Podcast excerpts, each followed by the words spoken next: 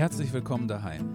Wir freuen uns, dass du am Start bist und laden dich ein, in den nächsten Minuten neu über Gott zu staunen. Ja, hallo zusammen auch von meiner Seite aus. Ich freue mich total, dass ich heute hier sein darf und das Privileg habe, zu euch zu sprechen. Und bevor wir mit der Message starten, möchte ich kurz mit uns beten. Herr, ich danke dir für den Tag, ich danke dir für den Abend und dass wir wieder heimwärts feiern dürfen. Ich bitte dich, dass du uns offene Herzen schenkst, um auf dich, dein Wort, deine gute Nachricht zu hören. Komm du mit deinem Segen in jedes einzelne Herz und sei du bei uns. Hab Dank dafür. Amen. Ja, Friday for Future, die Auferstehung nur Fake. Hast du dir das Thema aufmerksam durchgelesen im Vorfeld? Wenn ja, dann war dir wahrscheinlich relativ schnell klar, dass es nicht um die Bewegung der Klimaaktivisten geht, sondern es geht heute um das zentrale Ereignis des christlichen Glaubens, nämlich das Sterben und die Auferstehung von Jesus. Die Bibel sagt ja, dass Jesus am Kreuz gestorben ist und ähm, begraben wurde und am dritten Tag wieder auferstanden ist von den Toten, um für die Sünde der Welt zu bezahlen. Jeder, der daran glaubt, der ist erlöst und der bekommt das ewige Leben geschenkt. Das heißt, der Karfreitag, der wurde zu einem Friday for Future, also zu einem Tag, der eine krasse Zukunftsperspektive gibt, weil einfach durch die Auferstehung auf einmal Hoffnung da ist für die Menschheit. Du denkst dir vielleicht, okay, äh, schön und gut, die Auferstehungsgeschichte kenne ich schon und bis Ostern ist ja auch noch eine Weile hin. Warum beschäftigen wir uns überhaupt heute mit diesem Thema? Dazu will ich dir kurz eine Geschichte aus meinem Leben erzählen, die mir echt gezeigt hat, warum es wichtig ist, sich im Detail mit der Auferstehung zu beschäftigen und es eben nicht nur an Ostern zu tun. Letzten November war ich als äh, kleine Auszeit nach meinen Abschlussprüfungen für eine Woche auf dem Tauernhof. Für alle, die den Tauernhof nicht kennen, das ist äh, eine Bibelschule in Schladming in Österreich. Und in dieser Woche war als Gastreferent Sean McDowell eingeladen. Ich kannte ihn davor nicht, ähm, aber er ist tatsächlich ein international bekannter Theologe, Buchautor und Dozent aus Kalifornien. Und das Thema des ersten Tages lautete die Beweise für die Auferstehung. Ich war ziemlich neugierig, was der Sean uns dazu zu sagen hatte und bin neugierig und voller Vorfreude in diesen Bibelschulunterricht reingegangen. Bevor der Sean aber angefangen hat, ähm, uns zu dem Thema was zu sagen, hat er eine Brille rausgeholt und hat gesagt, das ist meine Atheistenbrille. Die ziehe ich jetzt auf und ich nehme die Sicht eines Atheisten ein, also eines nichtgläubigen Menschen. Und ihr dürft mich alles fragen, was ihr wissen möchtet, und ich werde euch aus der Sicht eines Atheisten antworten. Ihr könnt euch vorstellen, sofort sind einige ähm, Hände hochgegangen und ähm, die Bibelschüler haben munter drauf losgefragt. Und da kamen so Fragen wie, wenn es, die, also wenn es Gott nicht gibt, wie ist dann die Welt entstanden? Oder was denkst du, was passiert nach dem Tod? Oder wenn Jesus nicht auferstanden ist, gibt es dann überhaupt Hoffnung? Ja, und der Sean, kann ich euch sagen, hat eine Antwort nach der anderen geliefert und so präzise Gegenfragen gestellt, dass ich echt so ein bisschen bestürzt war und gedacht habe, so, boah, krass, was er sagt, ist echt richtig gut. Und fasziniert habe ich dann beobachtet, wie das den anderen Bibelschülern wohl auch so ging. Denn irgendwann gingen alle Hände runter und es war keine Frage mehr, ähm, die man dem Sean stellen konnte. Der Sean hat dann die Brille wieder abgenommen und hat gesagt, seht ihr, was gerade passiert ist? Ihr habt so gute Fragen gestellt, aber ich habe euch auch so gute Antworten liefern können. Wir leben in einer Welt, in der ständig geforscht wird und in der ständig gute Antworten gefunden werden. Und das Problem ist, dass der Glaube dann oftmals als Spinnerei abgetan wird und belächelt wird. Aber wissen wir Christen eigentlich überhaupt, dass wir gute Gründe haben, an der Auferstehung als Tatsache festzuhalten? Was würdest du sagen, wenn dich ein nichtgläubiger Mensch fragt, warum glaubst du an die Auferstehung und was sind deine Beweise dafür? Ich weiß nicht, wie es dir geht, aber ich musste ein bisschen schlucken und ich habe gedacht, hm, was würde ich darauf jetzt antworten? Ich bin selber christlich aufgewachsen und für mich war eigentlich immer klar, dass Jesus gestorben ist, dass er auferstanden ist und mich gerettet hat. Und trotzdem saß ich in dem Moment da und dachte so, eigentlich nicht gut, dass ich auf diese Frage keine ausreichende, keine gute Antwort parat habe im ersten Moment. Im 1. Korinther 15, Vers 17, das seht ihr auf der nächsten Folie, steht, Ist aber Christus nicht auferweckt worden, so ist euer Glaube nichtig. Klare Aussage, es steht und fällt alles damit, dass Jesus nicht im Grab geblieben ist, sondern dass Gott ihn wieder auferweckt hat und er den Tod überwunden hat. Wenn die Auferstehung ein Fake ist, dann kann ich alles andere in die Tonne kicken, dann macht mein Glaube keinen Sinn. Wenn die Auferstehung aber wahr ist, dann gibt es Hoffnung auf ein ewiges Leben und es stimmt, was Jesus über sich selbst sagt. Ich bin der Weg und die Wahrheit und das Leben. Niemand kommt zum Vater, denn durch mich. Leute, als mir das klar geworden ist, dachte ich mir echt, ich muss und ich will mich mehr mit der Auferstehung beschäftigen. Und ich saß ganz gebannt in den Vorträgen vom Sean drin und habe mich auch noch nach ähm, dem Tauernhof mit dem Thema weiter beschäftigt. Und ich kann euch echt sagen, das hat meinen Horizont wirklich erweitert und es hat auch meinen Glauben verändert. Ich hoffe voll, dass diese Predigt ein bisschen dazu beiträgt, dass auch du eine neue Perspektive auf die Auferstehung bekommst und dass du in deinem Glauben gestärkt wirst. Natürlich hat alles, was ich sage, keinen Anspruch auf Vollständigkeit. Ich glaube, man könnte stundenlang über das Thema sprechen. Aber ich will euch ein paar Dinge weitergeben und mitgeben, die mir wichtig geworden sind. Und ich ermutige dich echt, dass du danach persönlich nochmal Nachforschungen anstellst. Und wenn du da Interesse hast oder so, dann kannst du super gerne auch auf mich zukommen oder kannst mir schreiben. Und ich kann dir wirklich auch das weitergeben, was ich ähm, als hilfreich empfunden habe, Predigten, Bücher oder so. Genau, ich würde sagen, let's go. Zu Beginn habe ich eine Frage an dich.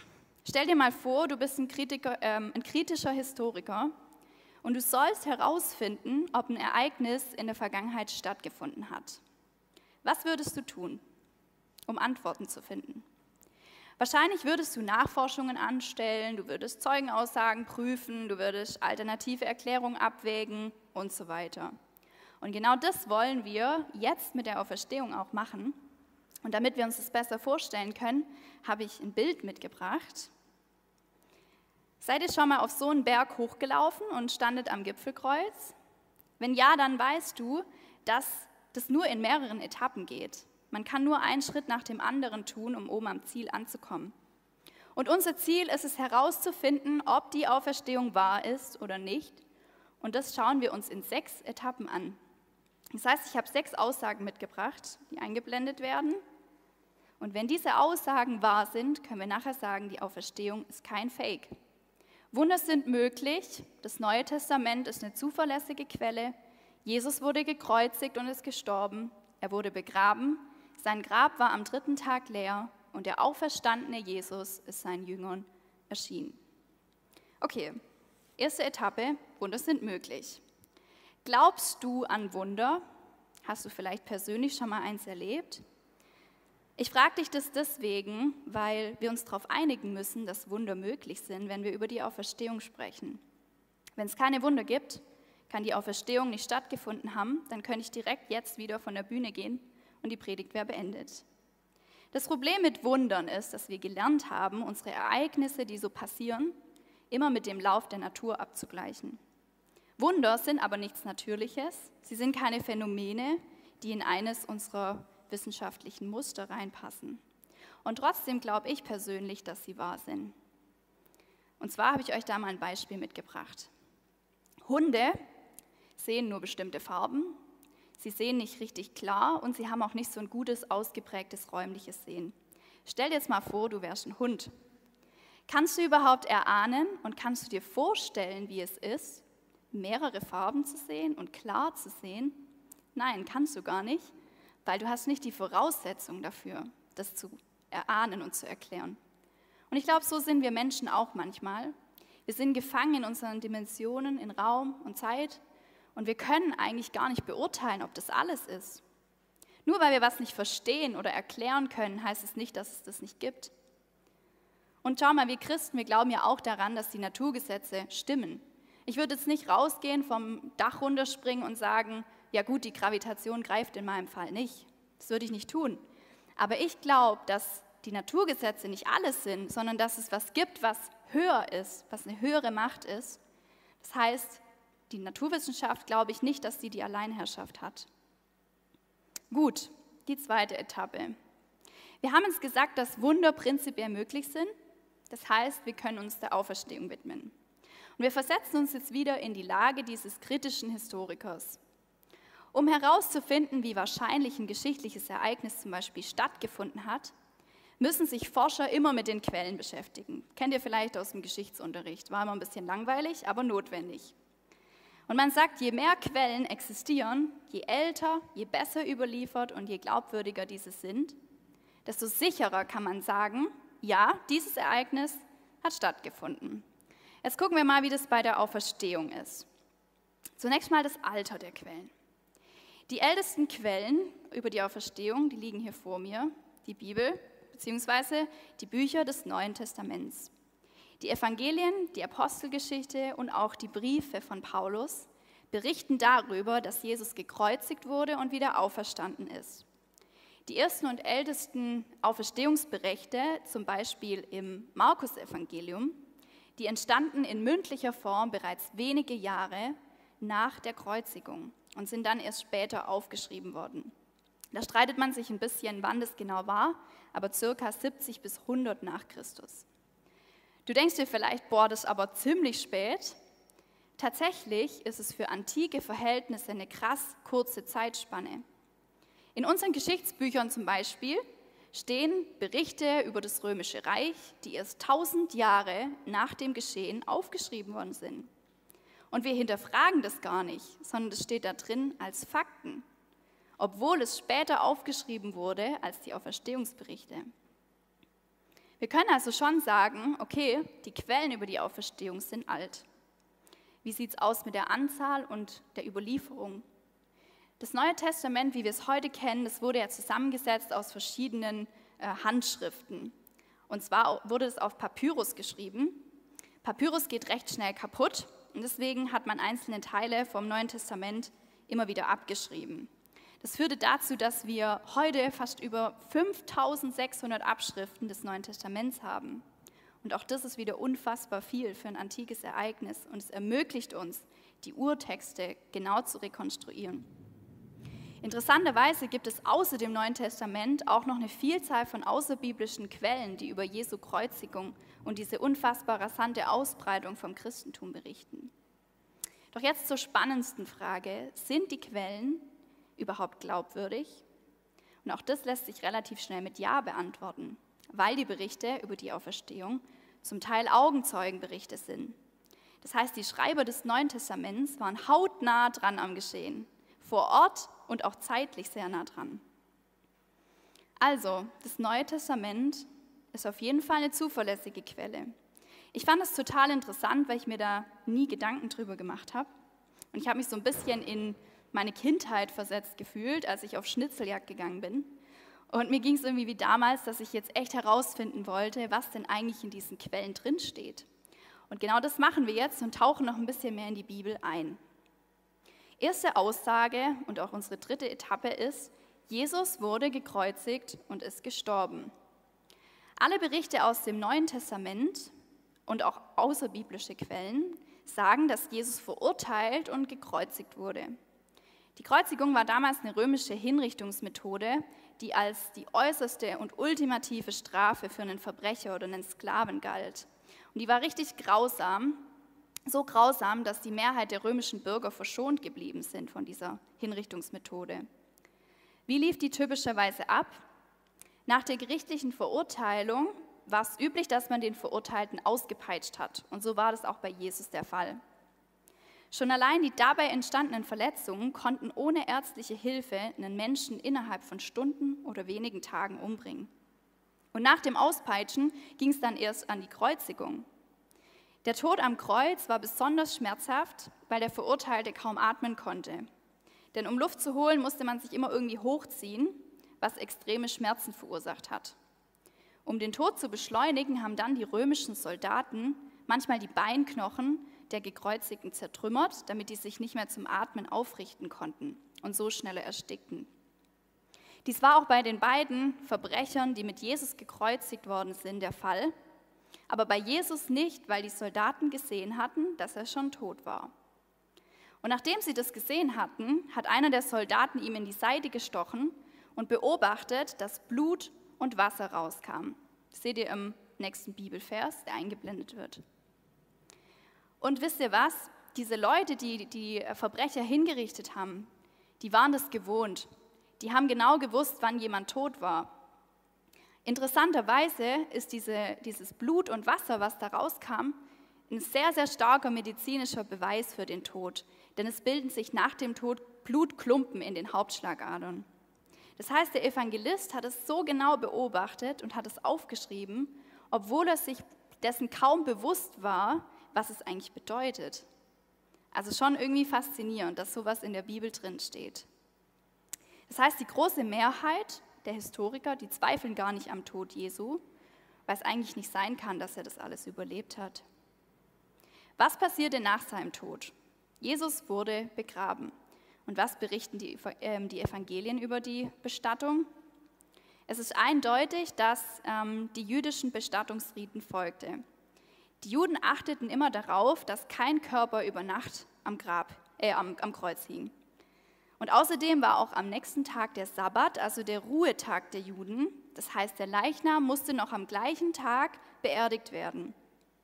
Im Johannesevangelium wird berichtet, dass diese Aufgabe zwei Männer übernommen haben, nämlich Nikodemus und Josef von Arimathea. Die Evangelien berichten auch, dass Jesus in ein solides Felsengrab gelegt wurde und vor dessen Eingang wurde ein Stein gerollt. Und das ähm, ist tatsächlich oder stimmt mit archäologischen Funden von der damaligen Zeit überein. Der Matthäus, der erwähnt sogar, dass dieses Grab, in das Jesus gelegt wurde, diesem Josef von Arimathea gehörte. Die Kreuzigung Jesu hatte auch für ziemlich viel Aufruhr gesorgt und deswegen haben die Juden zusammen mit den Römern Sicherheitsvorkehrungen am Grab getroffen. Das heißt, das Grab wurde versiegelt und wurde von der römischen Legion bewacht. Ihr seht, die Bestattung von Jesus ist sehr gut belegt und auch absolut schlüssig. Und es gibt eigentlich keine widersprüchlichen Berichte, die was anderes besagen. Ja, ihr merkt, so langsam kommen wir dem Ganzen näher. Und ich hoffe, ihr seid weiterhin auf unser Ziel, auf unser Gipfelkreuz fokussiert. Denn jetzt geht es um eine entscheidende Sache. Die verschiedenen Quellen über die Auferstehung unterscheiden sich manchmal in kleinen Details, aber sie sind sich in einer Sache einig. Jesu Grab war am dritten Tag leer. Warum können wir davon ausgehen, dass es der Wahrheit entspricht? Nach der Kreuzigung und nach Jesu Bestattung, da waren die Jünger mega am Boden zerstört. Die waren hoffnungslos, die haben sich gefürchtet, dass sie auch noch gefangen genommen werden könnten. Und sie gingen echt davon aus, dass Jesus tot war. Deswegen sind ein paar Frauen nach dem Sabbat ans Grab gegangen, um Jesus die letzte Ehre zu erweisen. Es war nämlich ähm, jüdische Sitte, dass man den Körper nochmal gewaschen hat, ihn in Leintücher gewickelt hat und dass man ihn mit Gewürzen und Ölen gesalbt hat. Alle vier Evangelien berichten, dass als die Frauen am Grab waren, dass der Stein weggerollt war und das Grab leer war. Und es ist super interessant, dass Frauen die ersten Zeuginnen waren, denn damals hatten Frauen vor Gericht ähm, keinerlei Aussagerecht. Also ihre Aussage hatte absolut keine Bedeutung. Überlegt mal mit mir, hätten die Jünger sich die Geschichte vom leeren Grab ausgedacht, dann wäre es pure Dummheit gewesen, Frauen als die ersten Augenzeugen zu nennen. Das heißt, diese Tatsache spricht eigentlich dafür, dass die Aussage wahr sein muss. Die Bibel berichtet ja auch davon, dass der Jesus ähm, in das Grab von Josef von Arimathea gelegt wurde und dieser Mann hat tatsächlich gelebt zu Zeiten von Jesu. Und er war auch höchstwahrscheinlich ähm, Mitglied im Hohen Rat und auch ein Jünger von Jesus. Die Jünger haben es behauptet, dass Jesus aus genau diesem Grab auferstanden ist. Und diese Behauptung hätte doch jeder in Jerusalem easy widerlegen können, wenn sie nicht gestimmt hätte. Er hätte einfach nur selber zum Grab hingehen und reinschauen müssen und die Geschichte der Jünger wäre futsch gewesen, wenn das Grab nicht leer gewesen wäre. Dass das Grab also leer war, ist ziemlich schwierig wegzudiskutieren. Und deswegen versuchen Skeptiker der Auferstehungsgeschichte auch immer wieder alternative Theorien mit ins Spiel zu bringen. So zum Beispiel, dass äh, Jesus gar nicht auferstanden ist, sondern die Jünger den Leichnam gestohlen haben, um die Auferstehung vorzutäuschen. Wir können uns mal kurz anschauen, warum das ein bisschen abwegig ist. Am Grab Jesu war ja als Sicherheitsmaßnahme diese römische Legion, die das Grab bewacht hatte. Selbst wenn jetzt die Jünger plötzlich mutig geworden wären und gesagt hätten, hey, wir gehen los und wir stehlen diesen Leichnam, dann hätten sie an der römischen Legion vorbeigemusst. Und die römische Legion war dafür bekannt, dass sie kampferprobte und erfahrene Soldaten waren. Das heißt, es ist voll unwahrscheinlich, dass die Männer, also die Jünger, an diesen Römern vorbeigekommen sind. Auch die Theorie, dass die Soldaten ohne übernatürliches Einwirken geflohen oder eingeschlafen sind, macht gar keinen Sinn. Denn es wäre Pflichtverletzung gewesen, auf die die Todesstrafe stand. Und selbst wenn die Jünger an den Römern vorbeigekommen wären, dann wäre da noch der circa zwei Tonnen schwere Stein gewesen, der aus dem Weg geräumt hätte werden müssen. Also ein schier unüberwindbares Hindernis. Schwer zu glauben, dass der Leichnam gestohlen wurde, oder? Wir erreichen jetzt auf unserer Bergtour das Gipfelkreuz, also ziemlich das Gipfelkreuz. Und es gibt noch eine Sache, die so klar für die Auferstehung Jesu als Tatsache spricht, wie kaum was anderes. Nämlich, der auferstandene Jesus ist seinen Jüngern erschienen. Die Bibel berichtet von einer Vielzahl von Augenzeugen, die den auferstandenen Jesus leibhaftig gesehen haben. In 1. Korinther 15, Verse 3 bis 8 schreibt Paulus, Zuerst habe ich euch weitergegeben, was ich selbst empfangen habe. Christus ist für unsere Sünden gestorben. Das ist das Wichtigste und so steht es schon in der Heiligen Schrift. Er wurde begraben und ist am dritten Tag vom Tod auferweckt worden, wie es in der Heiligen Schrift vorausgesagt ist.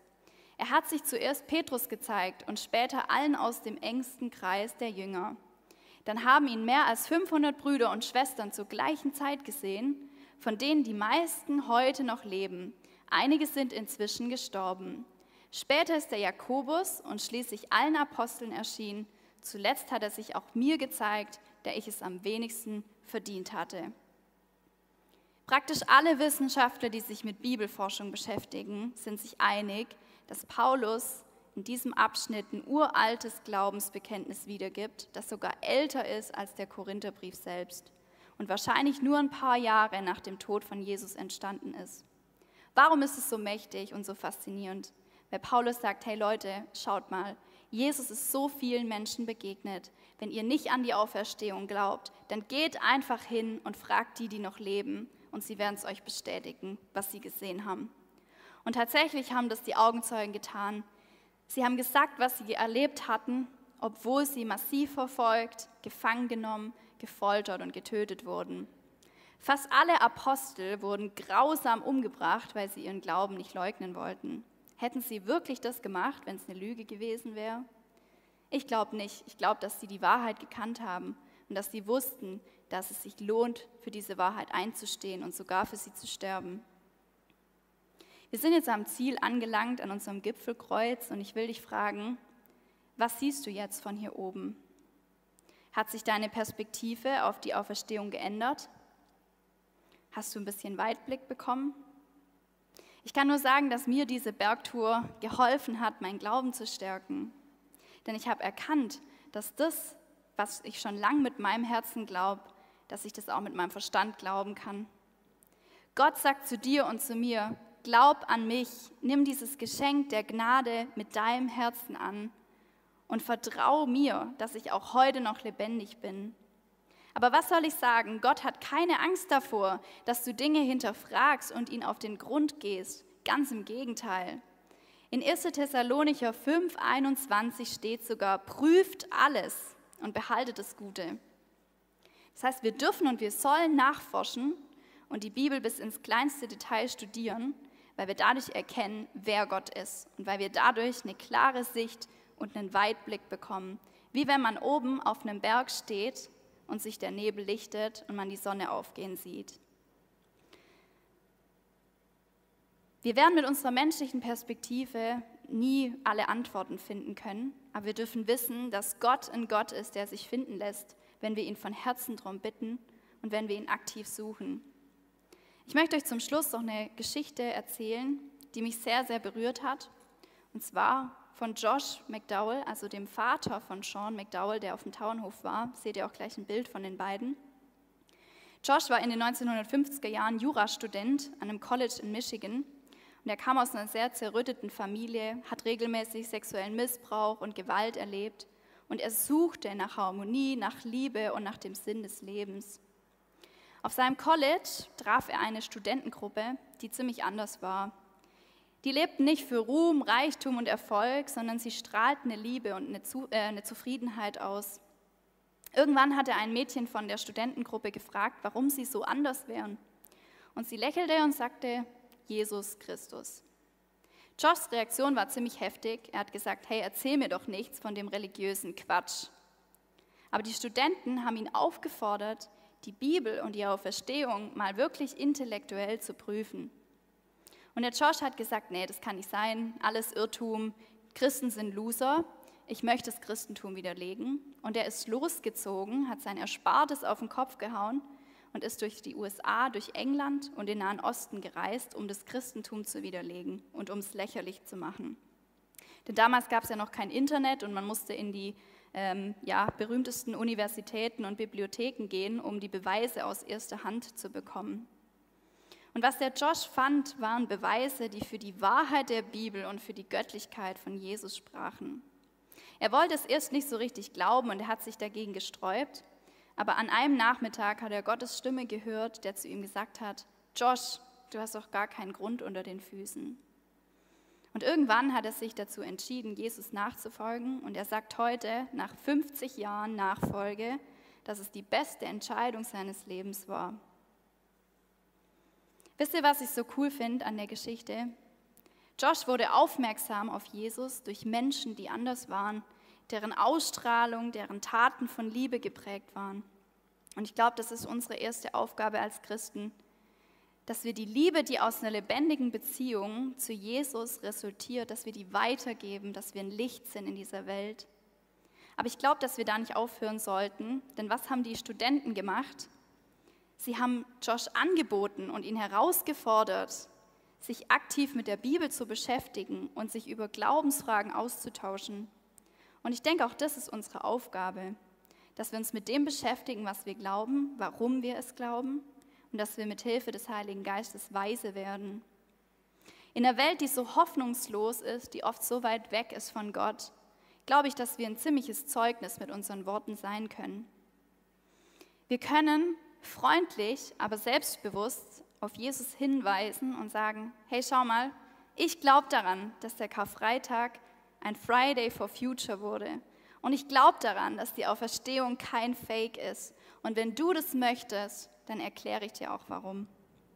Ich will dich heute ermutigen, egal wo du im Glauben stehst, lad Jesus in dein Herz ein, lad ihn immer wieder ein und schalte gleichzeitig deinen Verstand ein, den Gott dir gegeben hat, damit du erkennen kannst, wie gut und wie mächtig er ist, dass er auch in deinem Leben sein möchte, dass er auch in deinem Leben präsent ist und dass er auch heute noch Wunder tun kann, wie er es damals getan hat, als er Jesus auferweckt hat von den Toten.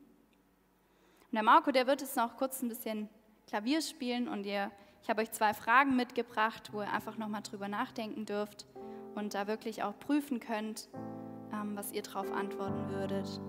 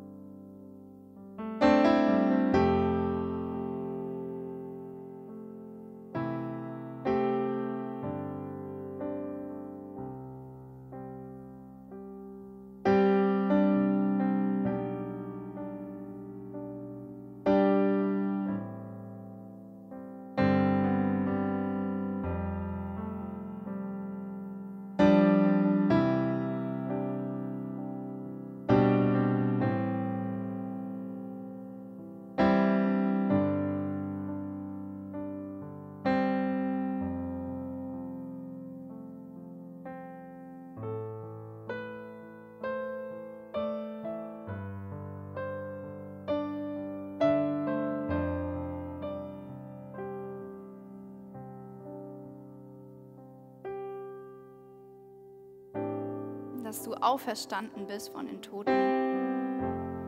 Ich danke dir, dass du nicht im Grab geblieben bist. Und ich danke dir, dass wenn wir das glauben, dass wir erlöst werden von unserer Schuld, von allem, was uns vor dir zurückhält und dass wir ewiges Leben bekommen in deiner Gemeinschaft.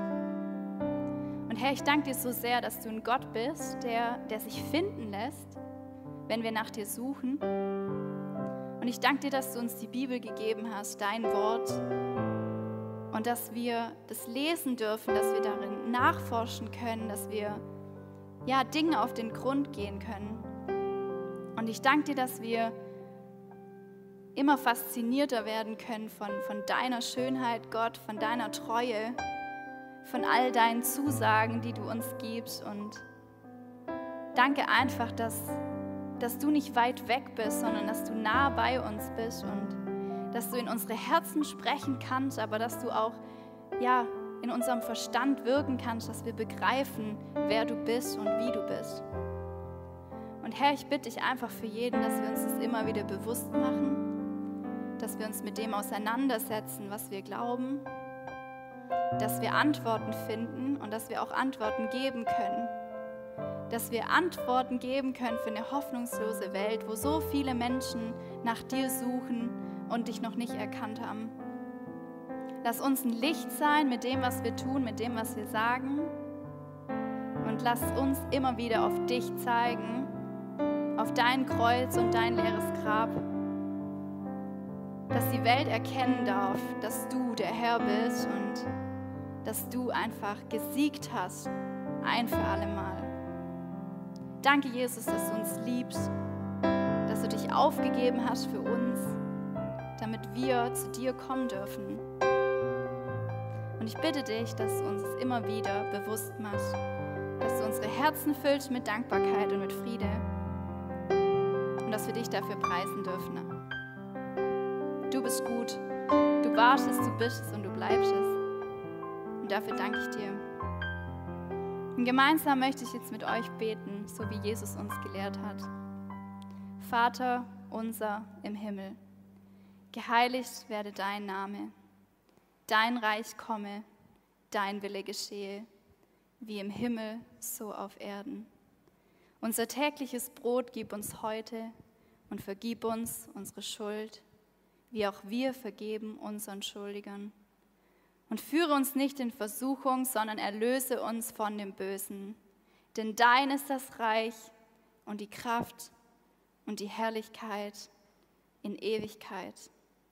Amen. Wenn du mehr über Heimwärts wissen willst, klick dich auf heimwärts.net, schau bei Instagram unter Heimwärts Filderstadt rein oder besuch uns einfach im Gottesdienst in der Johanneskirche in Filderstadt Bernhausen. Guck doch mal rein.